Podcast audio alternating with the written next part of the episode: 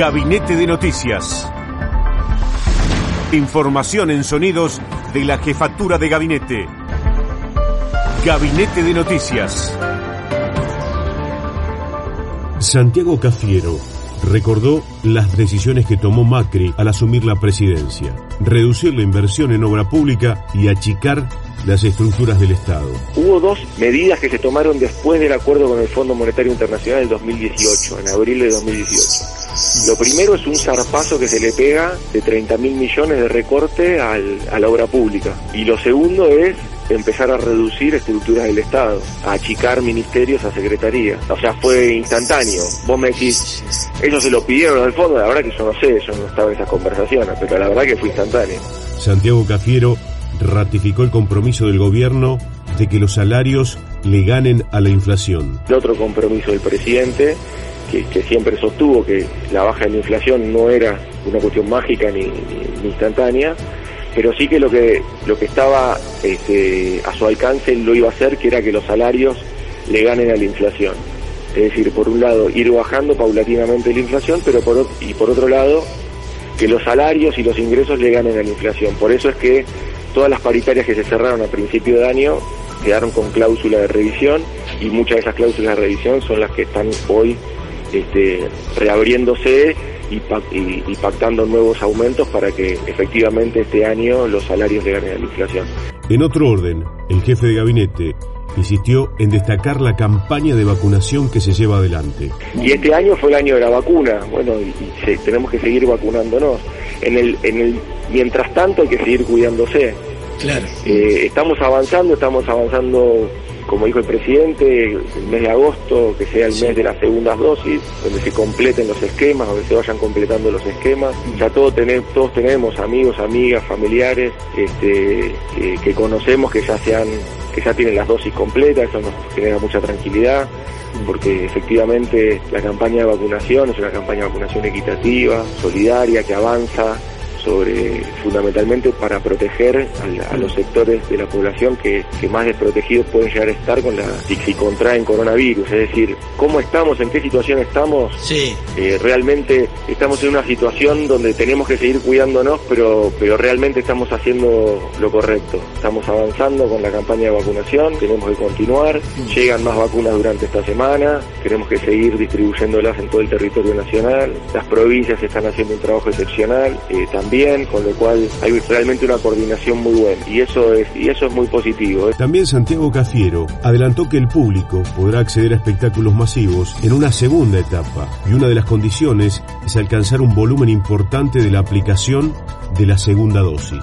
Con, con el tema de espectáculos este, más masivos que pueden ser también espectáculos culturales o recitales y espectáculos deportivos naturalmente, eh, la idea principalmente es que se continúe y que se evalúe cómo termina el mes de agosto con la vacunación, alcanzar los niveles que, precisamos de segundas dosis de, para completar de alguna manera los esquemas de vacunación y a partir de ahí evaluar, bueno, empezar a evaluar eh, en qué situación estamos y cómo, cómo se puede avanzar en esa segunda etapa. Por eso la ministra lo que planteó eh, con este plan es, bueno, que hoy estamos transitando esta primera etapa de coberturas progresivas, es decir, tenemos que avanzar fuertemente con las segundas dosis y cuando terminemos, no, no es que terminemos con todas las segundas dosis, sino que terminemos con un volumen importante, ahí ya vamos a poder pensar en, en, avanzar en la segunda etapa. En esa segunda etapa vamos a poder recuperar estas, estas industrias que son importantes, las industrias culturales, las industrias del entretenimiento que son importantes. El presidente Alberto Fernández inauguró desde Quilmes 100 obras públicas en simultáneo en todo el país. En el acto, Gabriel Catopodis afirmó que el peronismo garantiza derechos y buen vivir. Hubo muchos momentos en estos meses, en esta construcción de 24 cuadras de iluminación, de este corredor que conecta el este con el oeste de Quilmes, una decisión de Mayra de poner los recursos y las obras en las barriadas que más necesitaban, también su compromiso con los más humildes, con los trabajadores, el compromiso del peronismo. El peronismo garantiza derechos, pero no garantiza un, bienestar abstracto, una ciudadanía en general. Provee fiesta, felicidad popular, provee alegría, provee y garantiza el buen vivir en la gente. La gente es peronista no porque haya leído La razón de mi vida solamente, sino porque vive mejor. Cuando gobiernan los gobiernos peronistas, la gente vive mejor en la Argentina. Y eso es lo que el presidente de la Nación viene cumpliendo desde el primer día y Mayra aquí en Quilmes. El ministro de Obras Públicas también resaltó la inauguración de las 100 obras y aseguró le cambian la vida a los ciudadanos y ciudadanas del país. Son obras que le cambian la vida a la gente, el día a día, las obras que conocen los intendentes, son ellos los que priorizan y los que saben qué necesita cada lugar, cada barrio, cada localidad de sus, de sus ciudades. Cuando llegamos el 10 de diciembre, Alberto, había 270 obras en el Ministerio de Obra Pública, el 70% estaban paralizadas. Hoy tenemos 1.819 obras en todo el país. Hoy inauguramos 100 de esas 1.819. Fue una decisión del presidente duplicar los recursos y poner los recursos en la obra pública, en la construcción de vivienda con ese gran ministro que tenemos, Jorge Ferraresi. Por su parte, el secretario de Obras Públicas, Martín Gil, destacó la mirada territorial de las obras porque construye una Argentina más federal. Hacer de las obras una mirada territorial y permitir desde la obra pública volver a construir una Argentina más federal. Esta obra es parte de ese esfuerzo, de ese logro, como lo son cada una de las más de 1.800 obras que hoy tenemos en la Argentina.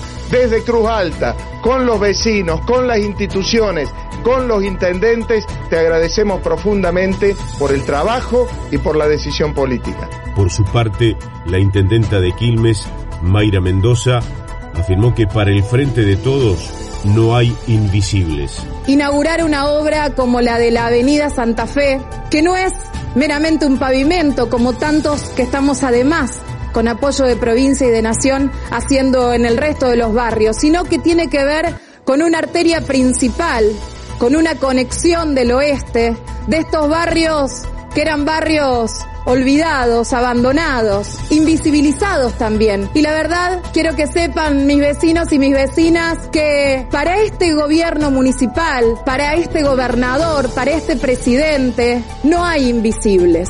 Sabemos que hay muchísimo por hacer, hay deudas históricas, hay mucho que reparar, pero trabajamos todos los días incansablemente por lograr estas obras que son el reflejo de lo que vamos a seguir haciendo en nuestro municipio. Esto fue Gabinete de Noticias.